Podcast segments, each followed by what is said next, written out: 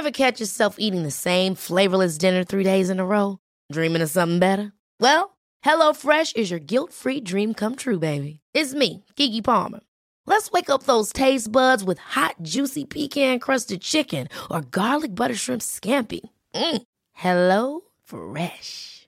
Stop dreaming of all the delicious possibilities and dig in at HelloFresh.com. Let's get this dinner party started.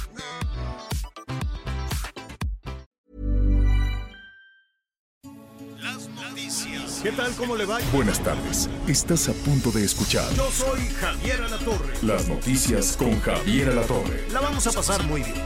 Comenzamos. Yo no te quiero, más bien te adoro. Tú eres mi estrella, mi luz, mi tesoro. Nunca te vayas, no me dejes solo. Ayer estaba sentado en la luna por llevarme tan alto.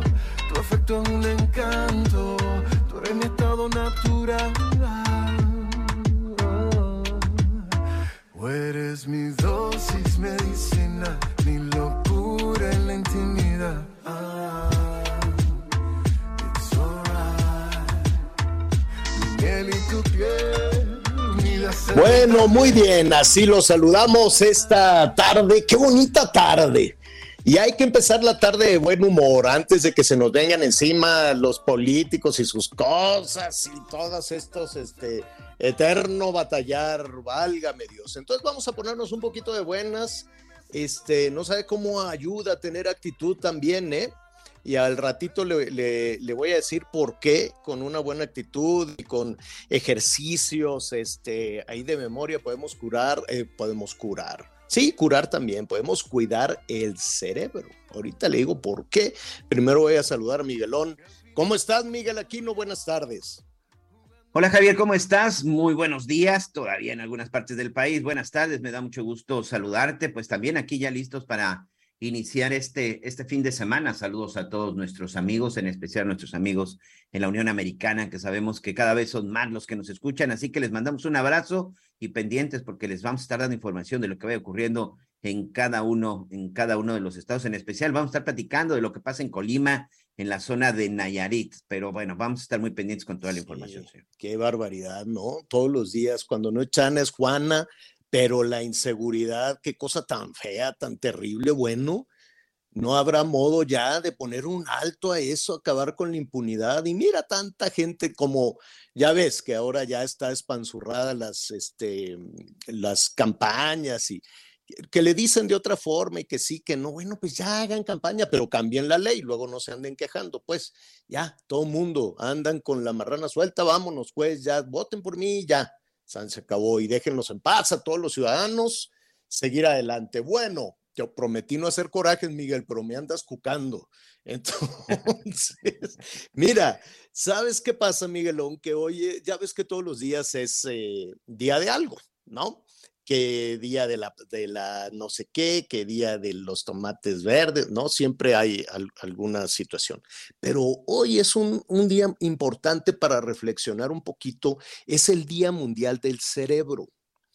Entonces, nunca, nunca le ponemos atención, bendito sea Dios, cuando todo va bien, cuando nos sentimos bien, cuando tenemos salud, cuando andamos de buenas, esto y el otro, este, y tomando decisiones, pues no, no, no pensamos en que todo se tiene que, que cuidar hasta que ya empezamos con que si me duele la cabeza, que si me dio un golpazo. Ahora con el COVID, pues también están investigando las afectaciones que tiene en las cuestiones cognitivas, en el cerebro. No hay una conclusión, no hay una conclusión definitiva, ¿no? Pero son temas que en los que se trabaja, ¿no? To- Evidentemente, pues una enfermedad terrible como esa, de la que todavía no sabemos el origen, ni, ni había una medicina, ni había cura, ni nada, y contagiosa, pues claro que nos íbamos a asustar, y mucho. Y entonces generó una ansiedad enorme, más el estar encerrados, más que se acabó el dinero, más los pleitos familiares, más todo eso, pues el pobre cerebro llevamos ya dos años dándole duro y macizo, pobrecito el cerebro, entonces hay que darle este, un, un chancecito. ¿Cómo le podemos dar ese, ese chancecito? Pues eh, estuve desde, desde muy temprano investigando y sí, yo siento que una parte fundamental es tener actitud. A como dé lugar, Miguelón, aunque estamos cerrando la semana con menos eh, dinero, con más carestía, con más problemas, y los problemas familiares, que si los hijos andan de vagos, en fin, tanta, tanta cuestión. Los chavos también que cierran la semana y dicen, híjole, pues no, no conseguí el empleo que buscaban, no conseguí el dinero para pues irme de Reven con, con, con mis amigos, este, mi papá no me prestó el carro, no me dieron permiso. Entonces, todo, todo ese tipo de cosas que se van acumulando, parecen muy, muy tontas, pero se van acumulando una y otra y otra y otra, y tiene que salir por algún lado tiene que reventar como el drenaje, entonces revienta de muchas formas.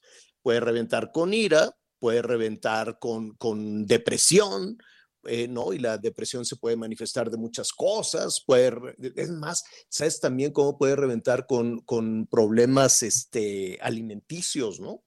Puede reventar con, con este, comilonas, ¿no? Comer compulsivamente o dejar de comer o comerse las uñas, en fin, hay tantas cosas y es tan misterioso el cerebro, Miguel. Yo creo que eh, ahora con el, la cosa esta que estamos rascándole al espacio con los telescopios estos, sabemos más del espacio que de nosotros mismos, ¿no? Sabemos más de la galaxia tal y la del exoplaneta tal y la nebulosa fulana y sabemos en el día a día muy poco de nosotros mismos y de cómo abordar los problemas o, y no solo los problemas, cómo abordar también las alegrías y lo que nos sale bien en la vida para poder utilizarlo.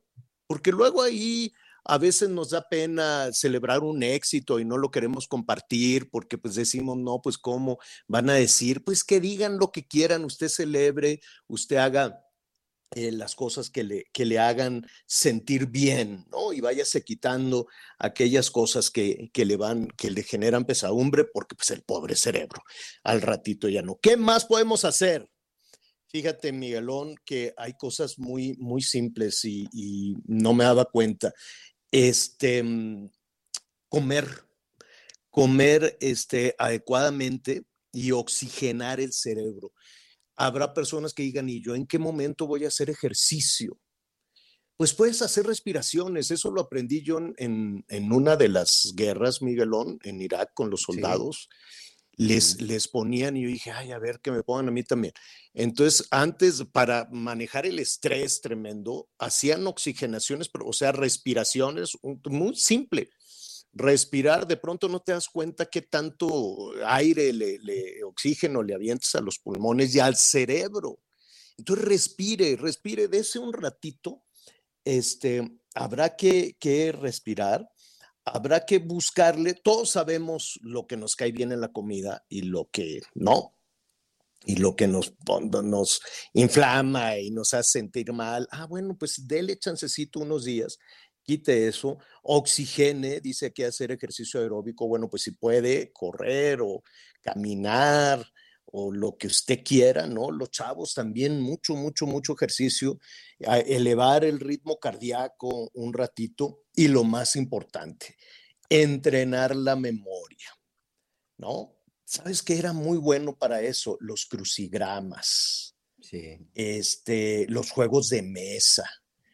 Eh, pues no sé, las, las eh, operaciones matemáticas, ahora los niños con las escuelas cerradas tanto tiempo, ¿no? Fíjate que uno de los ejercicios que yo hago y que les he enseñado a mis hijas, sobre todo cuando de repente, digo, acá ya en el sureste del país no es tanto, pero cuando de repente en la Ciudad de México, en medio del tráfico, y me detenía, me ponía a sumar o a multiplicar el número de la placa que tenía enfrente. Y de repente la placa tenía ahí tres números, ya veía a cuatro, cinco y seis, a total 15, pero si lo multiplico 4 por 5, 20 por 6, ah, me da 120. Y me ponía a jugar de esa manera. Eh, y, y, y, eso en verdad te ayuda, además de que, bueno, te facilita toda esta parte de los números, que es otra de mis, de mis pasiones, los números, eh, eso te ejercita mucho también la mente. Y sabes también qué? Leer, mm. Javier. Leer porque hace que tu mente se concentre en el libro y te lleva al interior del libro. Leer y escribir. Fíjate que eh, justo la semana pasada, que fue el Día Mundial, ya ves que hay día de todo, el día de, de los mm, caricaturitas eh, eh, emojis, ¿no? Ya, se- ya ves que ahora en los Mm. teléfonos celulares la gente se comunica con una, una manita, un dedito, un pinito, una caquita, un, ¿no? De- le ponen de todo y con eso mandan este, sus mensajes. Escríbalos, verbalícelos. El otro día también me di cuenta que la gente ya no habla por teléfono, manda mensajes. Cierto. No, no, hasta se sorprenden así como que, ¿por qué me marcaste? ¿Por qué no me mandas un, un- Es un- una un emergencia. Si te marcan hoy es porque es una emergencia. O sea, ¿por qué no me mandas un textito? ¿Por qué no saludas? ¿Por qué no haces el ejercicio? Revise desde hace cuánto no saluda usted a un vecino, a un compañero de trabajo, a un familiar que hace rato que no le llama, ¿no? Algún pariente. Y que no sea por una emergencia, porque ya ves cuando suena el teléfono es para alguna, si te habla algún pariente y dices, ay, ¿qué habrá pasado? ¿No? Algo Entonces te, te, te sorprende. Cuando te saludan, hasta te sientes bien, dices, ah, mira, me saludaron. Esos son ejercicios para el cerebro buenísimos y, y hay que buscar, yo creo que ya ni los venden, hay que hablar con, con los fabricantes. ¿Te acuerdas el del Memoria y el del Turista y el Monopoly? El ajedrez, bueno, bueno, si no quiere usted batallar con Alzheimer y esas cosas, juegue ajedrez. Bueno, es más, juegue damachina si quiere, juegue vagamos, lo que quiera que lo haga estar ejercitando, ¿no? Y mire, la gente que es religiosa, la oración, la introspección, estuve aquí viendo que también ayuda. Entonces, póngase, a- hay quienes a la oración de otra forma le dicen meditación, meditar. Y dicen, pero ¿cómo se medita? Así, ¿no? Este, en tranquilidad, en silencio y, y- póngase a, a, pensar, a, buscar pensamientos positivos, porque luego los primeros que llegan son los negativos. Y ya para cerrar el, asunto ahorita que en algunas regiones llueve, en otros son unos calorones, los niños no pueden salir, no pueden salir y entonces eh, dicen, es que el niño está aburrido, dale el iPad o préndele la tele o a, a ver qué, ¿no? Tú sabes que cuando una niña, un niño se aburre, es una maravilla, porque al estar aburrido, se harta después de estar viendo la lluvia por la ventana o el calorón que no lo dejan salir y demás. Y si no le dan inmediatamente algo para que, para que, que, que, mm, como un jueguito del iPad o algo, empieza a desarrollar su imaginación. El aburrimiento te conecta directamente con la imaginación. Entonces, si usted ve que su niñita, su niñito están aburridos y dice, ay, pobrecito, les voy a dar tal cosa, nada, déjelos que busquen, que busquen una caja de zapatos, que busquen aquello, que busquen un color, que busquen un papel, que busquen lo que sea, después de unos minutos de aburrimiento y de lloriqueo y de, ay, es que no quiero, yo quiero, nada, al ratito la mente del muchachita, de la muchachita, del muchachito se va a activar y va a empezar a buscar este, eh, de manera muy creativa ideas, juegos y se va a eh, empezar a entretener. Entonces, aguante un ratito el berrinche, aguante un ratito el, el eh, ¿cómo se llama? El aburrimiento y déjelo pensar. Ya no dejamos pensar a la gente, ya le damos el emoji, ya le damos todo listo, ya le damos todo hecho y pensar, dejar que eh, entrenar el cerebro para ponerse a pensar es una maravilla, es una bendición. Dicho eso, pues ahí estamos ya con la información, Miguelón. Yo creo que de, todas estas, de todos estos días y, y celebraciones que tenemos todos, todos los días, un día sí y otro también, pues a mí me gustó mucho esto de, de ¿cómo se llama? Del Día, del día Mundial del Cerebro. Día del Cerebro. No le, no le ponemos, eh, no le ponemos atención al pobrecito y se alimenta de oxígeno y de azúcar también, ¿eh? por cierto, por cierto. Pero Ojalá, bueno, ya. Ojalá, ojalá y que todos estos tips que, que acabamos de dar, Javier, por ahí algunos políticos y algunos funcionarios los pongan de mancha, porque de veras hay algunos que parece que no, no hay nada allá arriba, ¿eh? Ya sé, ya sé. Que va- sí, le- ¿cómo es la materia gris? Le dicen, la, La materia, materia gris. Bueno, pues ahí está. Hay que aprovecharlo, ¿no? Lo podemos hacer solitos, en eso sí no, no tenemos que depender de nadie y solititos, así, sentaditos, solitos, mientras está el programa, póngase, siéntese derechito, tenga buenos pensamientos y demás. Pero pues es inevitable, es inevitable ver eh, eh, todos estos Fíjate temas que- que, nos agobian, ¿no, Miguelón? Fíjate que, fíjate que en el caso de la radio, Javier, por ejemplo, incluso cuando uno está al aire, que, que pues nada más estás utilizando tu micrófono, a diferencia de la televisión, de que debes de estar viendo hacia la cámara y estar pendiente con lo que sigue y las luces y todo esto, la radio también te lleva a imaginar, hace que tu cerebro trabaje, porque conforme estamos platicándole a todos nuestros amigos de lo que pasó, que si la selección mexicana, que si el huracán, que si las lluvias, que si la crisis, que si se murió el oso panda más este, viejo del mundo y cosas por el estilo, conforme tú les vas platicando, pues la gente se va imaginando y tienen esa coordinación entre lo que están escuchando y lo que su cerebro está recibiendo. La radio, sin duda, es una de esos, es uno de esos medios o es una de las opciones que tienes en donde se pone a trabajar tu imaginación. Digo, las nuevas generaciones no lo recordarán, pero yo todavía de niño, yo me acordaba, de, yo me acuerdo de las radionovelas en donde escuchaba a. Calimán y ahí evidentemente pues hacías toda tu historia, ¿no? Sí, y sabes qué, ojalá, no sé ahora cómo, cómo lo vendan, pero si le puede usted poner, eh, eh, hay, hay propuestas para niñas y niños también, pero Cri Cri era un ejercicio de imaginación impresionante, ¿no? Entonces que te pusieran ahí las canciones de Francisco Gabilondo Soler de Cri Era un asunto fabuloso. Debe de haber, yo me quedé en esta, en, en Tatiana, y no sé quién más, Cepillín, pero no sé, debe de haber ahora también cantantes que no todo sea sexo y reggaetón. Hay un mercado infantil enorme que siento que está muy descuidado. No sé si tú le quieres comprar música a los niños, niños, niños chiquitos de piñata y eso, este, ¿qué se les pone? Mm, No sé, ¿no? Está lo Sí, de siguen siendo, Peppa siguen Pig siendo y demás, canciones. pero- Creo que Ujú. sí siguen siendo canciones de hace ya de muchos años. eh, Sí, como ¿verdad? tú dices, y lo- es un mercado, pues qué tonto la, la industria discográfica, porque pues poner estas canciones así como las de Bad Bunny y demás es exitosísimo y, y le va muy bien porque es una de las grandes preocupaciones. El sexo es una de las grandes preocupaciones y la relación de pareja. Pero el mercado infantil, olvídate del juvenil, el infantil es enorme y la gente iría gustosa a comprar un, cuaderno de colores, un libro, un- una música. Hay que pensarlo hasta como, para, hasta como para negocio. Bueno, a ver, a propósito de pensarlo hasta como para negocio, viene el fin de semana, están las vacaciones y entonces pues la gente dice, oye, pues ya este, las graduaciones, todo, vámonos a comer. ¿Qué hacemos? Pues mira, este, nos podemos ir aquí a, a los mariachis y, las carnitas, la barbacoa, o nos podemos ir a uno ya más así, ¿no? Más este, de mariscos o de comida internacional. Y Miguel, no sé si has ido a comer últimamente, pero pues tú más o menos le calculas, sobre todo cuando es comida familiar y, y más o menos, ¿no?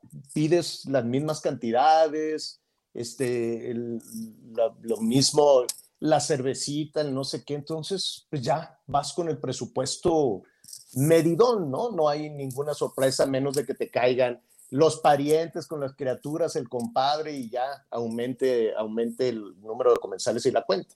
Pero cuando es un cálculo así familiar, pues ahí te la vas llevando y le vas calculando y dices, vamos a ir a comer este fin de semana, me voy a gastar tanto que ya tengo aquí considerado en el presupuesto. ¿No te han llegado unas cuentas monstruosas, Miguelón?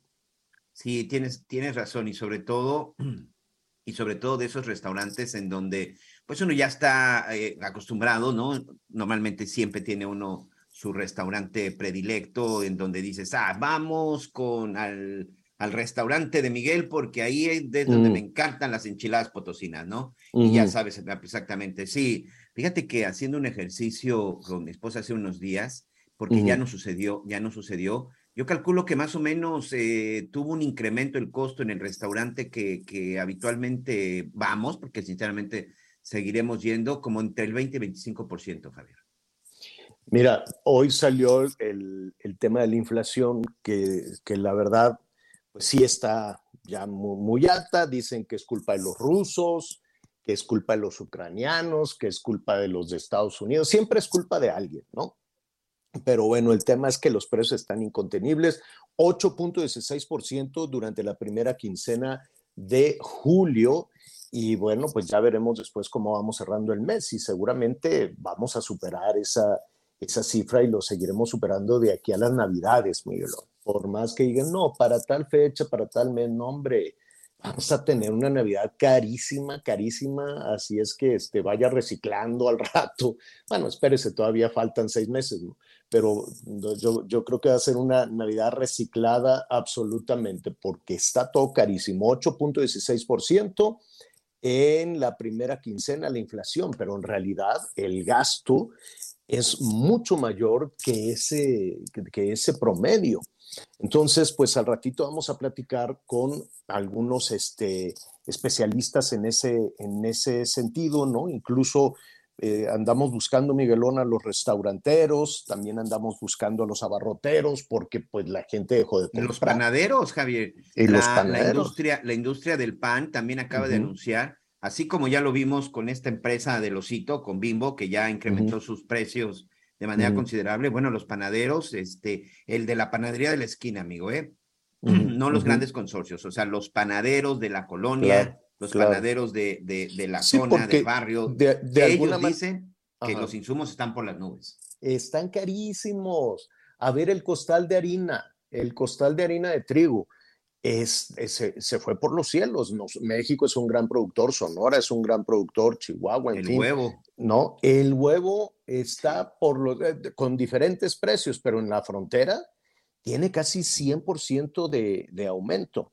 Entonces, vamos a ver, vamos a revisar eh, en dónde estamos parados con estas este, cifras que da a conocer el INEGI, el Instituto Nacional de Geografía y Estadística, eh, y qué podemos hacer, ¿no? Entonces, si podemos hablar con los restauranteros ahora en esta temporada, le vamos a decir, bueno, ¿y, y, y, y qué hacemos?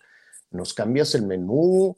o nos vas a trasladar a la factura todo lo que te están subiendo de los insumos, porque es como una cadenita, Miguel. Dicen, es que como, como los rusos le dieron de fregazos a los ucranianos y los ucranianos son el granero del mundo, pues qué bueno que, que, que, que ya se va a solucionar, que por cierto ya hace ratito, hace cosa de un par de horas, firmaron un acuerdo los rusos, dijeron, árale pues, ábranle la llave, dejen salir a todo, todos los cereales, todos los granos, todo el trigo, todo el maíz, y yo voy a vender todos los fertilizantes. Fue un respiro, para los europeos que ya estaban batallando hasta para comprar un, un, un, bolillo, una pieza de pan, porque estaban cerrados.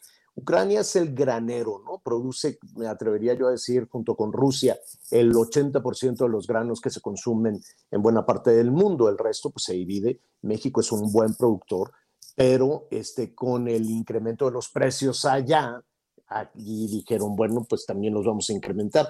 Entonces, eh, sí, hay un, hay un tema de desabasto de insumos muy caros, y entonces los restauranteros dicen, pues como a me suben el pan, la tortilla, la carne, los vegetales, la comida y del trago del alcohol, pues luego hablamos, también subió la cebada, pues subió la cerveza, subió esto entonces se lo, te, se lo, te lo desplazan todo en, en, la cuenta. Pero el asunto es que vas a dejar de comprar. Ya vamos a, revisar esos temas. La verdad, el INEGI nos lo avisa hoy, pero pues todos lo sabíamos desde antes que está todo absoluta, absolutamente caro. Pues es uno de los temas que vamos a tratar.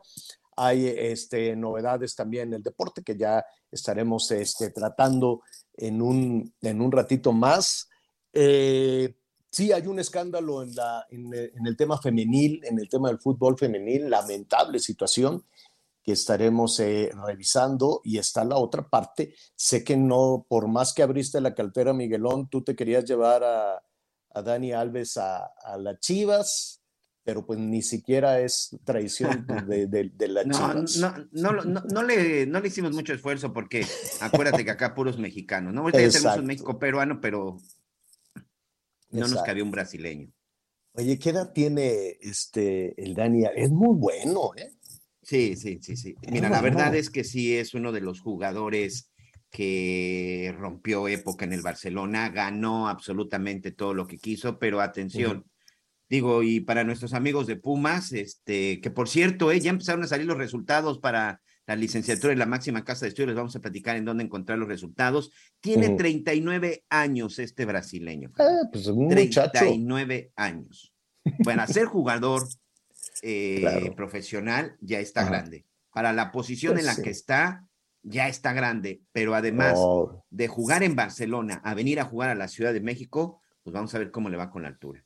Bueno, pues es que es el desgaste. Cuando son buenos, cuando son buenos, sí. buenos, buenos jugadores, que, que no le ponen este, peros al, al desgaste físico, pues sí, la carrera puede ser este, complicada, ¿no? Chiquita y complicada. Ay, ya nos pusieron la guitarrita. Vamos a hacer una pausa Vamos y volvemos inmediato. Sí.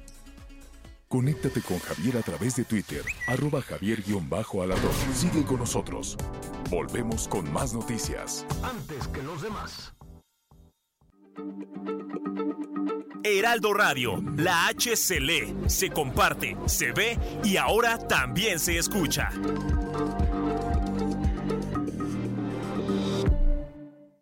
Todavía hay más información. Continuamos. ¿Ya te moviste hoy? Sí cumpliste. Ya previste, ¿Ya cambiaste la chatarra por frutas? Sí cumpliste. ya previste, ¿Ya ejercitaste tu mente? Sí cumpliste. previste, ¿Ya compartiste tiempo con tu familia? Sí cumpliste. Con pequeños cambios todos los días haces una gran diferencia en tu salud. ya la hiciste. Gobierno de México. Las noticias en resumen. El gobierno de Jalisco informó que dará apoyo económico bimestral permanente y de terapia para el hijo de Luz Raquel, quien tiene era una, una condición de autismo y quedó a cargo de su abuela y una de sus tías. Esto luego de que su madre muriera por las quemaduras que le provocó cuando cuatro de sus vecinos la atacaron. La Fiscalía de Nayarit informó que fue localizado el bebé de seis días de nacido que fue robado en las instalaciones del DIF, ubicado en la colonia Ciudad Industrial en Tepic. Tras el operativo de rescate, las autoridades detuvieron a una mujer cuya identidad fue reservada. La UNAM dio a conocer los resultados del concurso de selección 2022 a nivel licenciatura que lanzó a principios de este año. Los interesados deben ingresar, mucha atención, www.dgae.unam.mx con la boleta credencial que obtuvo cada aspirante al momento de su registro. Y hoy el dólar se compra en 20 pesos con 31 centavos y se vende en 20 pesos con 78 centavos. Ay, amiga, cuéntame ya, suelta toda la sopa, ¿eh? Pues yo te suelto que ya llegó el 3x2 en todas las pastas para sopa. Y además, 3x2 en todas las galletas y en todos los cereales Kellogg's. Con Julio, lo regalado te llega. Solo en Soriana. A julio 25. Aplican restricciones. Bueno, muy bien, hay información en desarrollo antes de ir con, con nuestra siguiente invitada, eh, con un tema fundamental, muy importante, todas estas eh, pleito, no, no quisiera yo decirle pleito, pero todas estas diferencias que hay con Estados Unidos y Canadá en materia de energía, en materia de inversiones, y eh, pues cómo, cómo va a ser esta negociación, si así se le puede decir, si es una negociación o es una revisión del conflicto. Pero bueno, ya trataremos de de aclarar, ¿no? Quitar mucho el ruido que hay alrededor de todo esto para aclarar en dónde estamos y de qué se trata esta situación. Pero antes de eso, ¿te acuerdas, Miguelón, de David León? Ah, era casi, casi colaborador, ¿no? Todos los días, eh, David, siempre muy, muy dispuesto cuando estaba en aquel asunto de protección, de protección civil. civil. Uh -huh. Y allá andaba en los incendios y en el huracán. Lo que sabe cada quien, antes del escandalazo del dinero, este, pues era uno de los funcionarios este, que, que, estaba ahí más, más, este, más metido, ¿no?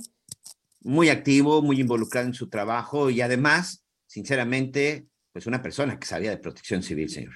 Eh, bueno, eh, sí, y luego le dijeron, este, ¿sabes qué? Como lo hiciste muy bien ahí en tu chamba, tú vas a ser el, el que nos eche la mano para el abastecimiento de las medicinas. ¿Te acuerdas que le dijeron cómo se desmanteló toda la cuestión de salud y se dejaron de comprar las medicinas y, caímos en un hoyo en el que todavía estamos, la verdad. Entonces, este, se le encargó todo eso a, iba a decir a Pío, a David, a David León. David León, correcto. Y este, y justo cuando estaba organizándose a ver cómo comprar las medicinas, etcétera, etcétera, le cayó el escandalazo donde lo vimos todo el país dándole dinero a Pío López Obrador, al hermano del presidente, que le estaba dando ahí un dinero y todos queríamos saber si ese dinero era público, si ese dinero había salido de las arcas de, del gobierno de, de Chiapas cuando era gobernador este Manuel Velasco. el Manuel Velasco, y si era dinero de, de la cartera de Manuel Velasco o si era dinero de los ciudadanos, ¿no? Si era dinero de, de dinero público, entonces pues ya no lo supimos. Y también queríamos saber qué había en la libretita de Pío, donde apuntaban, ¿no? De- Decía, aquí tengo la Biblia de todos los que han dado y los que no han dado.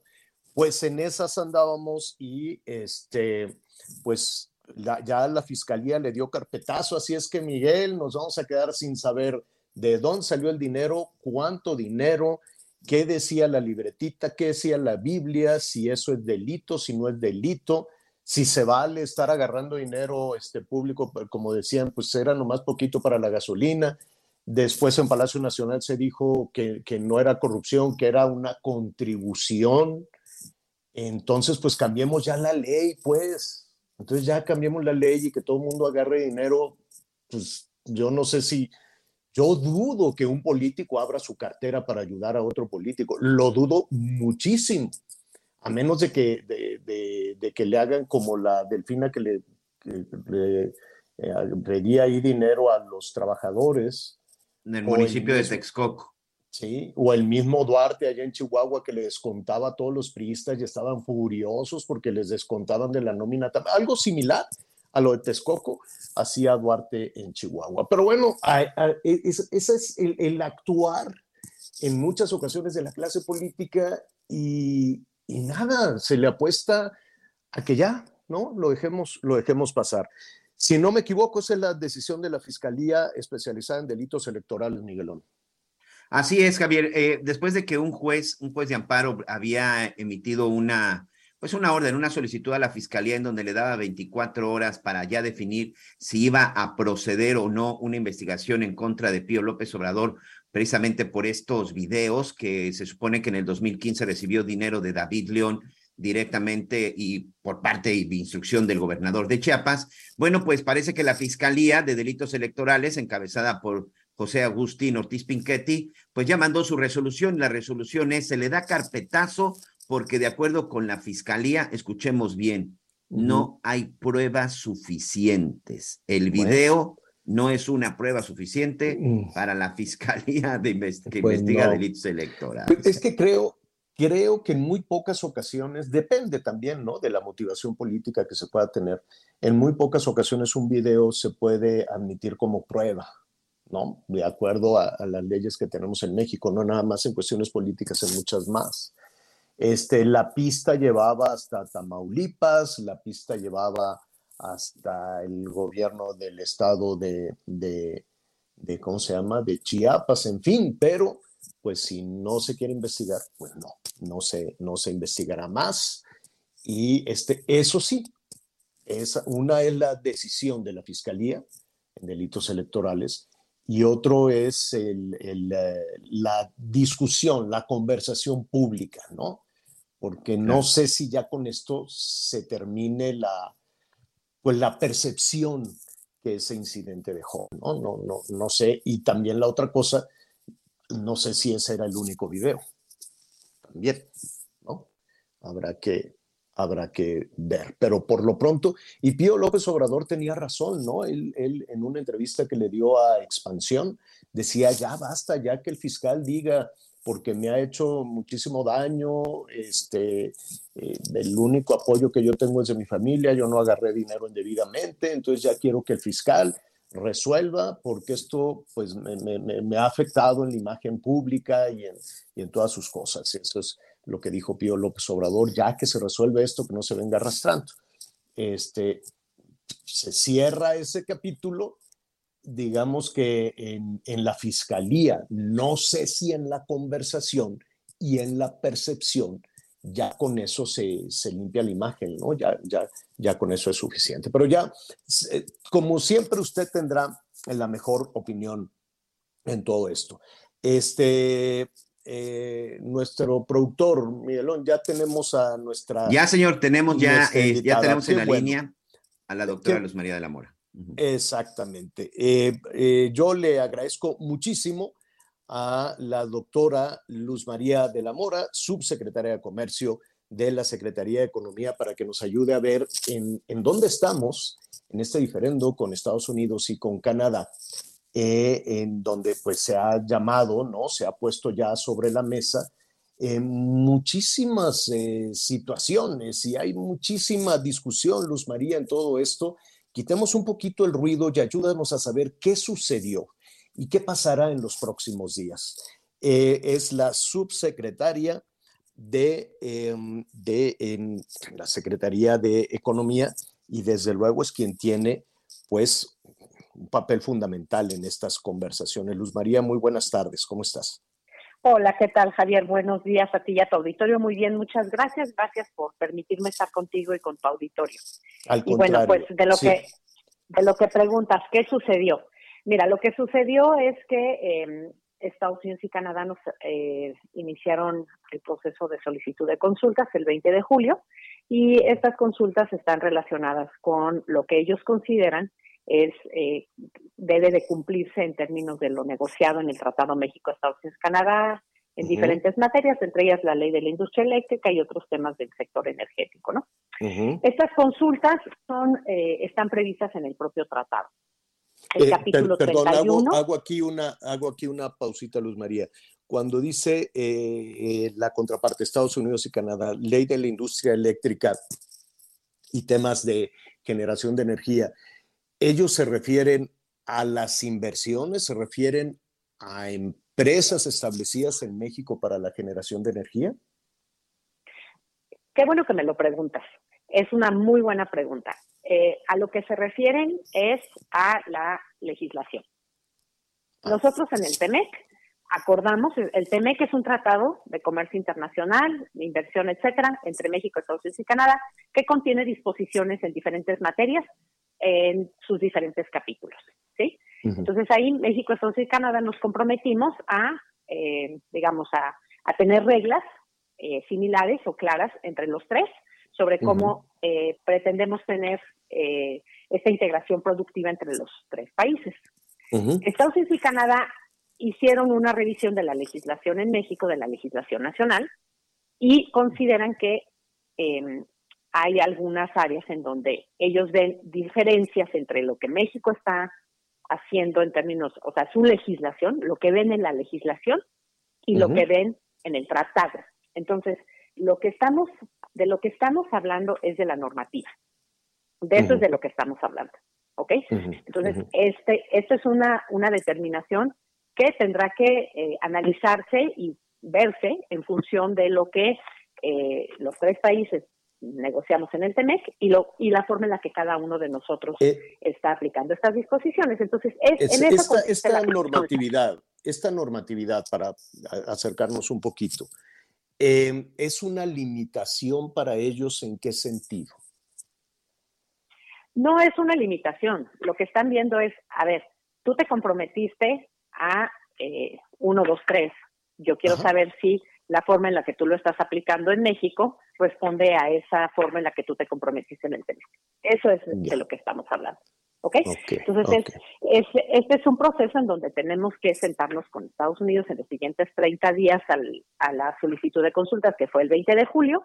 Tenemos antes del 20 de agosto para poder eh, sentarnos a hablar con Estados Unidos y con Canadá, entender cuáles son sus puntos, entender claramente dónde ellos consideran que podría haber alguna incompatibilidad o alguna diferencia y nosotros pues explicar en dónde vemos los temas cómo vemos que sí estamos cumpliendo con el tratado y con esto pues tratar de buscar dónde están dónde estamos parados cada uno de nosotros. Entonces, este es un proceso de consultas en donde lo que se busca es encontrar soluciones mutuamente satisfactorias a través de un diálogo abierto, constructivo, este, y, y pues también a nivel técnico, ¿no? Porque finalmente pues, de lo que estamos hablando es de lo que tenemos en el texto del tratado y lo que tenemos en el texto de la legislación. Entonces, una vez que concluya ese proceso de consultas, eh, pues más o menos son 75 días, podría llegar, llevarse a más, veremos en dónde estamos parados y eh, pues qué seguiría. Pero estamos enfocados ahorita al proceso de consultas y nosotros creemos que pues mira, como en cualquier negociación, como en cualquier relación intensa que tenemos con Estados Unidos y con Canadá, donde pues como tú sabes, estamos prácticamente realizando comercio diario de más de mil millones de dólares. Entonces, pues es, eh, existe la posibilidad de que haya diferencias, ¿no?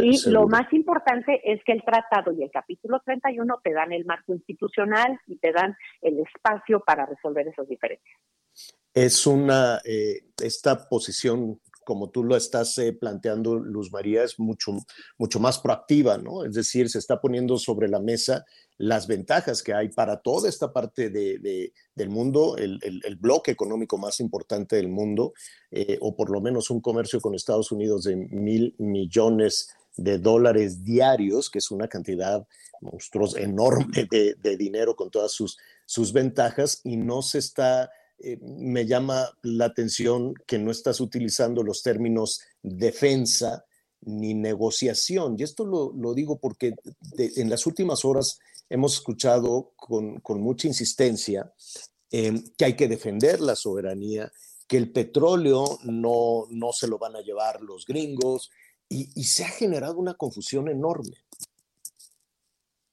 Mira, este, lo que estamos trabajando es sobre estas consultas. Eh, mira, yo creo que las consultas están, eh, pues, muy claramente identificadas em, en el sentido de que, pues, están enfocadas a temas específicos relacionados, por ejemplo, con la forma en la que estamos eh, implementando nuestras obligaciones en el TEMEC. Eh, creo que es parte de, digo, de, tener claridad de hacia dónde podemos avanzar y cómo podemos resolver una diferencia que tenemos con nuestros socios, nuestros principales socios comerciales. Como tú sabes, Estados Unidos es nuestro principal mercado de exportaciones. El año pasado exportamos más de 400 mil millones de dólares a ese mercado, a Canadá 13 mil millones de dólares, somos el tercer socio comercial de Canadá, Canadá es nuestro quinto socio comercial, Estados Unidos es nuestro principal socio comercial, entonces creemos que eh, tenemos que buscar la manera de, es que tú tienes mucho más clara la... como fue negociado. Tú tienes mucho más clara la ruta. Tú, bueno, Tatiana, desde luego, todo el, todo, todo el equipo en la Secretaría de Economía tiene mucho más claro eh, todo el, el panorama. Em, porque hay que, hay que decirlo, en los últimos días yo recuerdo que eh, entraba y salía el embajador a Palacio Nacional, luego iban los inversionistas, luego se, se alertaba con mucha insistencia de que había en juego 10 mil millones de dólares de inversiones y después se hablaba de que no, de que serían hasta 30 mil millones y que Estados Unidos buscaría la manera de cobrarse esa pérdida de los empresarios estadounidenses pues aplicando aranceles a los productos mexicanos. Y además, en las últimas horas escuchamos que esto no tenía nada que ver con los asuntos de las inversiones y el comercio, y, y agrégale un, un, conflicto más, una complicación más, que esto era político. Y si esto era político, se dijo en Palacio Nacional, pues se queda abierto muchas eh, interpretaciones. Luz María dice, si esto es un asunto político, ¿qué habrá hecho el gobierno mexicano en tanto se busca una sanción este, de esa manera con una motivación política?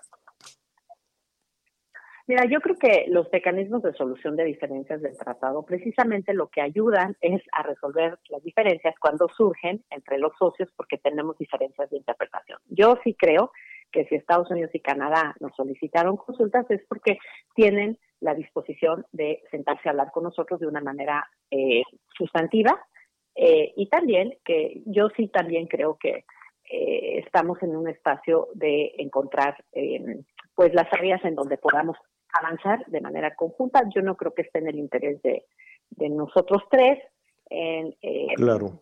pues digamos, en entrar en un- una escalada comercial, en, un conflicto. Yo creo que estamos los tres dispuestos a avanzar, porque los tres somos una zona eh, integrada, somos una región de América del Norte eh, que queremos eh, mantenernos atractivos a la inversión, queremos mantenernos competitivos. Hay diferencias a veces, sí, sí hay diferencias, ¿no? Y tenemos que aclarar esas diferencias. El caso más reciente para nosotros fue el 20 de agosto del 2021, cuando nosotros pedimos consultas a Estados Unidos, Canadá y México pedimos consultas Sí. porque consideramos que la forma en la que Estados Unidos interpreta la regla de origen o cómo se debe de cumplir con la regla de origen para poder beneficiarnos de eh, el acceso preferencial al mercado de Estados Unidos no está en línea con lo que negociamos. Entonces, como no nos pudimos poner de acuerdo después de muchas ocasiones en que hablamos y explicamos y nos explicaron y nos contestaron, entonces fuimos a la etapa de consultas. En la Mm. etapa de consultas tampoco nos pudimos poner de acuerdo y como nosotros creemos que tenemos la razón, pues entonces solicitamos un panel. Ahora, el panel, ¿qué es lo que va a hacer? El panel lo que da es certidumbre, te da claridad, te dice, mira, la interpretación es esta, sí o sí, ¿no? Entonces, una vez que el panel determina este, cuál debe de ser la interpretación correcta de lo que tú negociaste, porque ninguno de los tres nos ponemos poner de acuerdo, entonces tienes un tercero que te ayuda a definir claramente cuál es tu eh, obligación, entonces, pues el país que está siendo demandado, pues tendrá que poner este, sus le- su legislación de acuerdo a lo que digan los panelistas, ¿no? Entonces, eso da certidumbre, eso ayuda. Eh, finalmente, digo, eh, Luz María, nos gustaría mantenernos en, en comunicación contigo. Estamos platicando con Luz María de la Mora, subsecretaria de Comercio Exterior de la Secretaría de Economía, porque este asunto apenas comienza. No, yo, yo sé que no, no se pueden hacer muchos eh, pronósticos en lo que suceda en los próximos, ¿qué es? ¿Mes y medio, más o menos? Un, un mes y medio y después, ¿qué Pues sigue? ¿Cuál es la ruta que sigue esta, este diferendo? Mira, iniciaremos eh, las consultas, yo creo que por ahí de, te digo, más o menos a partir del 20 de agosto y tenemos, el tratado prevé 75 días, que estamos hablando ya, estaríamos a inicios de octubre, sin embargo, tampoco prejuzga el hecho de que no podamos extender más tiempo estas consultas. Mm. Creo que está en el interés de los tres países entender claramente eh, cuáles son los, los cuestionamientos que hacen Estados Unidos y Canadá, ver realmente en dónde están eh, las diferencias, si, si es que realmente están, y si hay, pues cómo las podemos resolver. Yo creo que es importante tener en cuenta que, este, pues como en cualquier relación, hablando se O sea- entiende la gente y podemos este, avanzar Sí. para resolver esto de Sí. la manera más constructiva para los tres países, siempre salvagua- salvaguardando Mm. nuestro interés nacional, siempre Mm. salvaguardando En, en esto de este, lo mejor para México.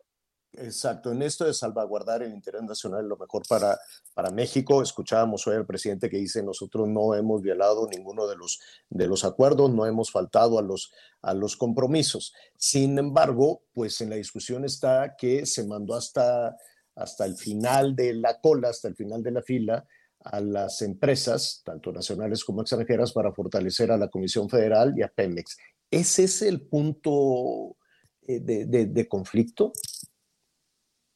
Pues bien, esa es parte precisamente de lo que vamos a comentar con Estados Unidos y Canadá. ¿Qué es lo que les está eh, preocupando? ¿no? Entonces, eh, pues ahí, ahí tendremos más claridad de exactamente qué es lo que les si preocupa es y ya los mantendremos informados.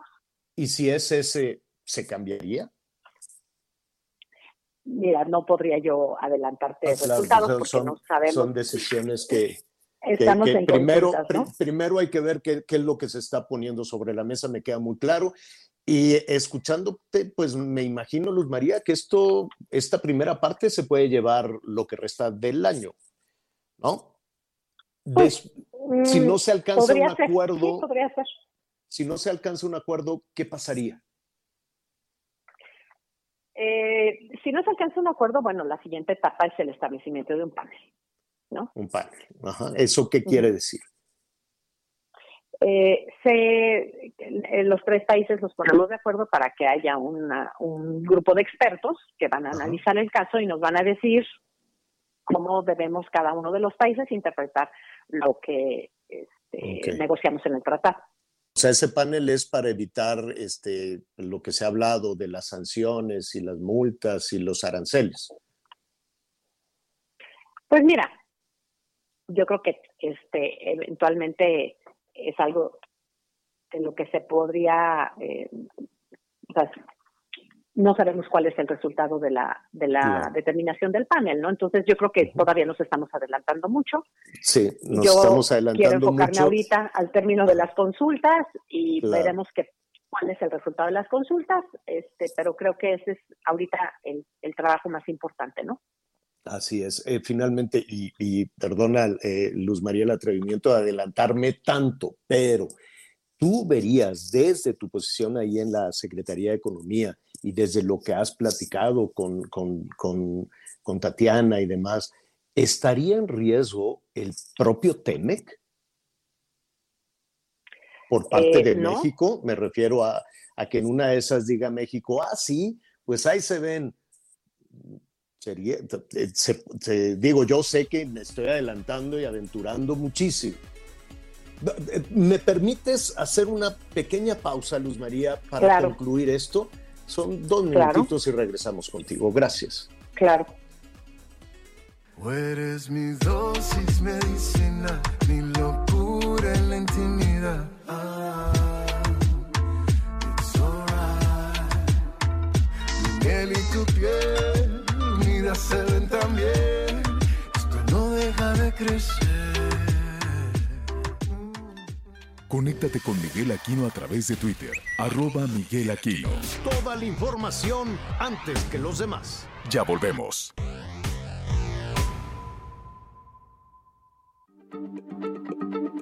Heraldo Radio, la H se lee, se comparte, se ve y ahora también se escucha.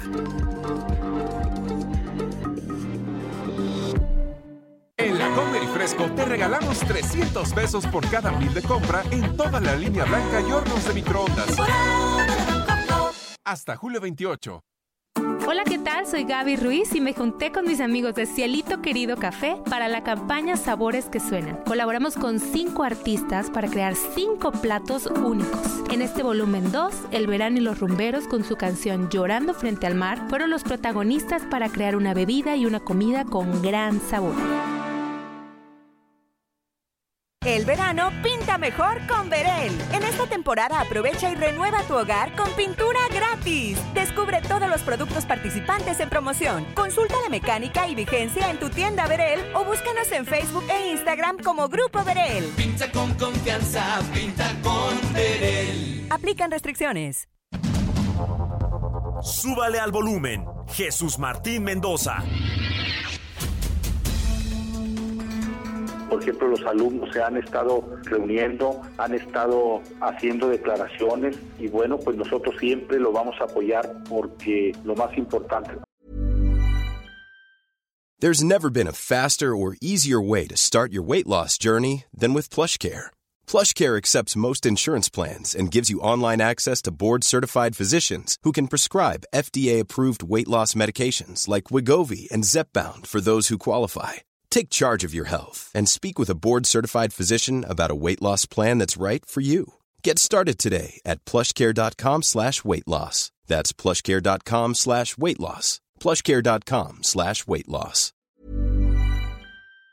Para nosotros es su, seguridad. Correcto, pues eh, yo le admiro ese valor, ese coraje, rector, para poder tomar una decisión, a pesar de que sabemos de que habrá críticas por la, por la decisión, ¿no? Estoy seguro, ¿eh? Yo le, eh, le reconozco ese valor para cuidar a sus estudiantes y vamos a llevar el seguimiento de las investigaciones que realice la Fiscalía sobre este caso. He platicado con el doctor Martín Gerardo Soriano, él es rector de la Universidad Autónoma de Durango. Tras el asesinato de este joven, Eric Andrade Ramírez, la universidad, es decir, él como rector, ¿sí? está dando a conocer que todos sus médicos pasantes serán retirados de todas las unidades donde no cuenten con condiciones de seguridad. No hay negociación en la decisión. Lunes a viernes de 6 a 8 de la noche. Heraldo Radio 98.5 FM. Ese coche se lo llevó el agua. En temporada de lluvias hay que tomar precauciones. Nunca cruzar la corriente en una inundación. Y prepararse por los deslaves y desbordamientos. Consulta los pronósticos del Servicio Meteorológico Nacional. Ten una mochila de emergencia. Agua potable. Protege tus documentos. Y hazle caso a las alertas de protección civil. Esta temporada de lluvias y ciclones, juntos nos protegemos mejor. La Conagua y el Servicio Meteorológico Nacional te informan por tu seguridad. Gobierno de México. Suscríbete ya a Lealdo de México, el diario que piensa joven, y descubre los grandes beneficios de ser nuestro lector. Entéate las noticias más relevantes hasta la puerta de tu domicilio u oficina. Todavía hay más información. Continuamos. Bueno, eh, te ofrezco una, una disculpa, Luz María. Estamos en esta conversación ya cerrando alrededor de lo que viene en este diferendo con Estados Unidos y con Canadá, comercial, me atrevería yo a decir. Luz María, ¿tú, dirías eso? Luz María de la Mora, subsecretaria de Comercio Exterior de la Secretaría de Economía.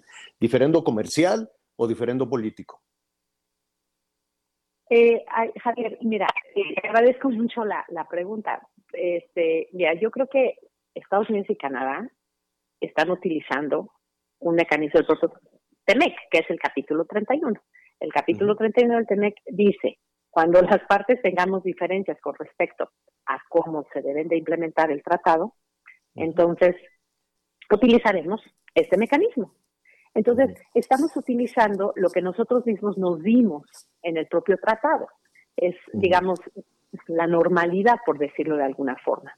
Si hay ocasiones en donde las tres partes hemos tenido que utilizar el mecanismo porque no nos podemos poner de acuerdo. Entonces, este, este es un tema que está previsto en el tratado y precisamente lo que está, eh, lo que estamos considerando es, pues, cómo resolvemos una diferencia, le damos la vuelta y seguimos adelante en un proceso de integración que lleva décadas y que además, pues, los tres países hemos decidido que queremos seguir vinculados, ¿no? E, exactamente, Luz María, porque además el TEMEC, ah, qué barbaridad, va de tormenta en tormenta, se nos, se nos olvida, pero hace tres años, casi cuatro años, ¿te acuerdas cuando Trump dijo a la fregada con el TEMEC, esto no sirve para nada, se acabó la historia y bueno, fue, fue aquello una sacudida bárbara, que, que era el estilo de negociar del presidente Trump, ¿no? Era el estilo de negociar, de, de, de dar unas sacudidas tremendas. Evidentemente, quienes hicieron esa negociación en la transición, además, en un proceso de transición en nuestro, en nuestro país, pero ya con, con, ustedes, con el equipo del presidente López Obrador, pues muy, muy sólido en esa, en, eh, finalmente para alcanzar, para alcanzar el TEMEC. lo que voy es que pues el, este tratado comercial ha tenido que soportar una serie de, de, tormentas y, y, y, cuando está generando esos enormes beneficios para México, ¿no? Es, es, es, es una es una puerta, es un oxígeno este, enorme. Entonces, bueno, pues por un lado está esta dinámica comercial, que es muy fuerte, que es, eh, corrígeme si me equivoco, mil millones de dólares diarios, así es, ¿no? Sí. Así más o menos. Entonces va esta dinámica de alguna que, que, tiene que ir soportando todos estos, todos estos eh, eh, vaivenes. Y por eso era mi, mi, mi, pregunta, ¿qué tanto vuelve a estar en riesgo la viabilidad del el tratado, que ahora sea México el que diga, pues si me están presionando, adiós, que te vaya bien. Mira, yo creo que estamos en este momento enfocados a resolver un tema que está contenido en el tratado, que lo prevé propiamente el tratado, y creo que es la forma de resolver nuestras diferencias. Entonces, yo creo que hay que verlo en su justa dimensión. Sí, con las herramientas que hay, ¿no? Exactamente, el mecanismo de consultas. Y, la, el, eh, y, no, no solo con las herramientas, es que tienes toda la razón, escuchándote eh, nos da muchísima más claridad. Eh, ya ustedes ya se conocen, ya hablan el mismo lenguaje, ¿no? Saben en dónde están este, los baches y los demás no lo sabemos y solo, solo estamos en este mundo de, interpretaciones que pues hay que tomarlas en cuenta, porque simplemente hoy por la, por, por la mañana seguramente escuchaste que el presidente va a dar su posición sobre el TEMEC después del desfile del 16 de septiembre. Entonces dice, ahí vamos a fijar nuestra posición, no vamos a ceder, este es un asunto de principios que tiene que ver con nuestra soberanía y eso les cuesta trabajo entender a los intelectuales orgánicos. Palabras más, palabras menos, es lo que dijo el presidente. Entonces, pues se desató también otro, otro montón de especulaciones de. México va a mandar a la fregada el TEMEC. Pero yo, yo siento que hay que blindar el trabajo que ustedes están haciendo de lo que se pueda estar escuchando. ¿Así es? Pues nosotros estamos trabajando este, en función de lo que Estados Unidos nos envió y vamos a trabajar también en función de lo que está previsto en el TEMEC y ya los mantendremos informados de cómo vamos avanzando. Pues mira, tienen muchísimo trabajo seguramente aquí al resto, al resto del año. Luz María, por favor, mándale un saludo a Tatiana. Nos encantaría también platicar con ella, contigo, eh, en, en, cuanto, en cuanto así lo dispongan, para poder entender, para saber, ¿no? Realmente eh, claro que sí. cuál es, qué es lo que, la, la, manera en la que México está abordando esta, esta situación. Luz María de la Mora, subsecretaria de Comercio Exterior en la Secretaría de Economía. Muchísimas gracias. Al contrario, Javier, gracias a ti por la oportunidad de estar contigo y con tu auditorio y seguimos a la orden y en contacto. Gracias. Un saludo a Tatiana, por favor. Claro que sí, gracias. Gracias. Bueno, pues ahí está. Sí, es un, es un asunto serio, pues, ¿no? Y, desde luego Tatiana, Luz María, todo el equipo de la Secretaría de Economía, pues son quienes eh, están ahí sentados con sus contrapartes de Estados Unidos y Canadá, o bueno, se van a sentar con, con sus contrapartes de Estados Unidos y Canadá, dijo el canciller Marcelo Ebrard, que ellos, este, pues que ahí están ya cincho, que ahí están ya listos, pero eh, eh, recae en la Secretaría de Economía en este momento todas, toda esta situación. Este, Miguelón, hay un comunicado de Sí, la señor. Secretaría de Marina. Así es, acaba de salir un comunicado por parte de la Secretaría de Marina Armada de México y bueno, pues da a conocer información acerca pues de lo del desplome en los Mochis, Sinaloa. ¿Qué es lo que dice, qué es lo que dice este helicóptero? Que la investigación sobre, ellos ya lo califican como un accidente del helicóptero Black Hawk. Este helicóptero, recordemos que cayó el pasado 15 de julio en Los Mochis, Sinaloa, minutos después de que se anunciaba la captura de Rafael Caro Quintero en la zona de Choix, también en Sinaloa, y en donde lamentablemente 14 elementos de la Secretaría de Marina perdieron la vida. Dice que será la Fiscalía General de la República la que se lleve a cabo las investigaciones para determinar las causas que lo originaron. Insisto, ya que lo califican como un accidente. Asimismo, esta Secretaría pide atentamente a la opinión pública esperar a que se obtengan los resultados de la investigación que efectúa la Fiscalía para evitar especulaciones sobre lo ocurrido con la citada aeronave de la Armada de México. Sobre todo, bueno, pues lo piden en una resolución que ayude pues a, a la tranquilidad y sobre todo garantizar la seguridad de los integrantes de la familia y sobre todo pues la tranquilidad de las familias mexicanas y las familias de los, de los elementos de la Marina. Pero bueno, anuncia que es la Fiscalía la que ya está investigando y la que tiene Mm. que determinar las causas. Insisto, ellos están utilizando la palabra accidente por la caída de este helicóptero Black Hawk, en donde 14 elementos de la Secretaría de Marina de Fuerzas ¿Y quién, Especiales quién Javier, lleva, perdieron. quién investiga? ¿Quién investiga? La Fiscalía General de la República. Mm. Oye, pero pues eh, mira, yo estuve eh, platicando precisamente con una, una analista especialista en temas este, de seguridad, de seguridad nacional y demás, y me comentaba que la, le dije, pues difícilmente podremos eh, saber, ¿no? Con toda certeza qué fue lo que sucedió en Sinaloa, qué fue lo que sucedió en Mochis con este helicóptero en un contexto de esa naturaleza, cuando están atrapando a Rafael Caro Quintero, ¿no? Y cuando este equipo, 14 marinos muertos, hay uno que, si no me equivoco, sigue hospitalizado, Sí, que sin duda podrá saber clave. más. Sin duda esa es clave Y- para saber qué sucedió. Es clave, pero este, pues siempre te queda la sospecha de qué tanto podremos saber, ¿no? Y no es un asunto de Morena, ese es también un asunto del PRI, del PAN, de todo, ¿no? ¿Qué tanto las autoridades, y en este caso las- la, la- la Marina, el Ejército, la- eh, pe- pe- permiten ¿no? a la ciudadanía saber y entender? Y hay un elemento que no había tomado en cuenta. Este helicóptero fue construido por una empresa, ¿no?